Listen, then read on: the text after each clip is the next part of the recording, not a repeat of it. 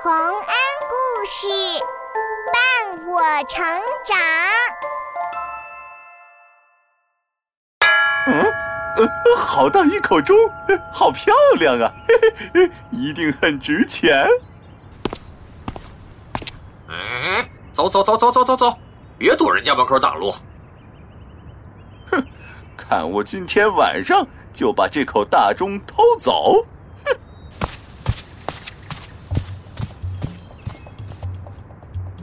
看中了范家大钟的小偷，准备趁着夜黑人静的时候下手了。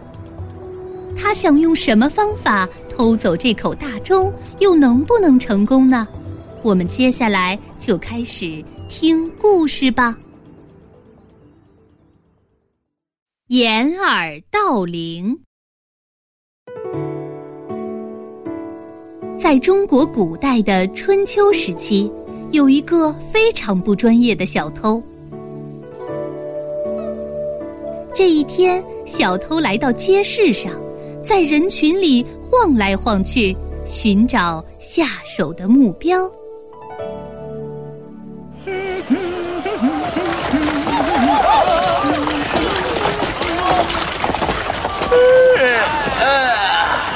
今天天气真不错。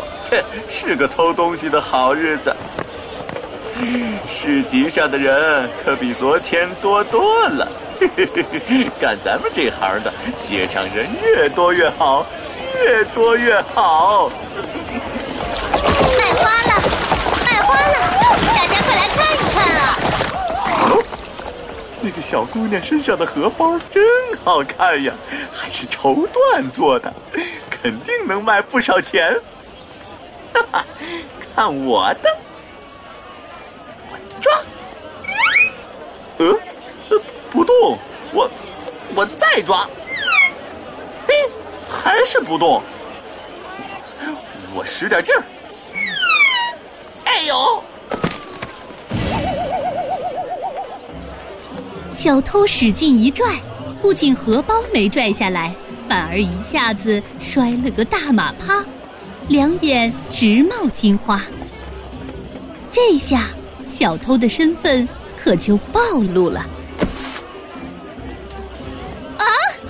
原来是你这个坏蛋，一直拉我的荷包，幸亏我把它紧紧的绑在了腰带上，要不然就被你偷走了。来人呐，抓小偷啊！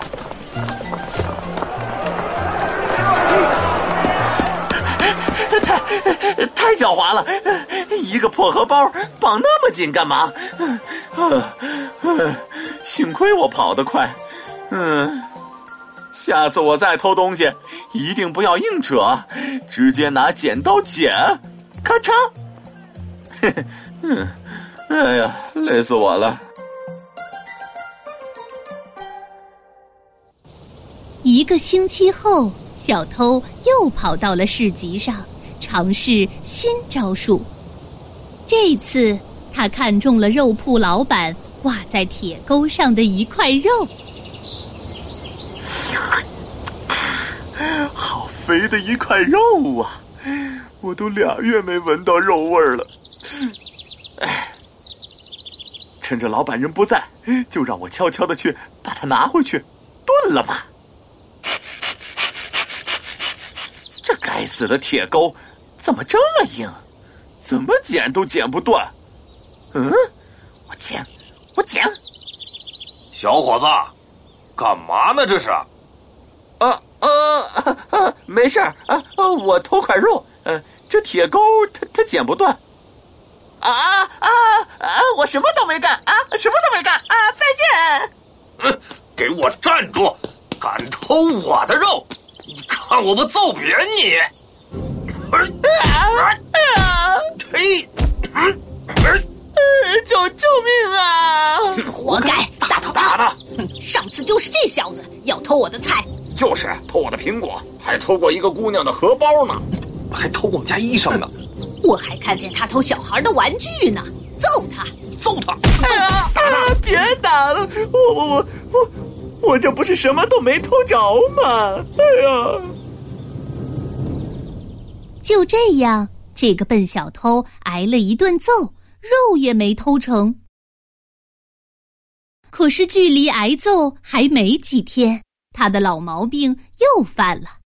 这一次呀，他看上了范家院子里一口装饰精美的大钟。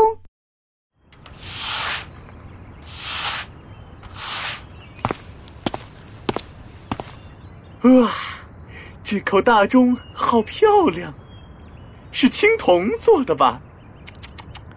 肯定很值钱。哎呀，这质地，这纹路，这……你看这脚底下，哎，去去去去去去，别别别别堵在人家门口，耽误我干活。值钱不值钱的你也买不起，快走快走快走快走走！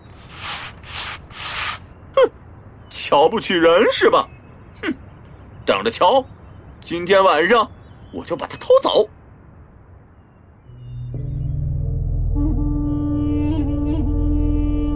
终于到了晚上。小偷来到了范家门口，准备偷钟了。多黑的夜晚，多么适合作案呢！现在，就让我把这个大家伙扛回家。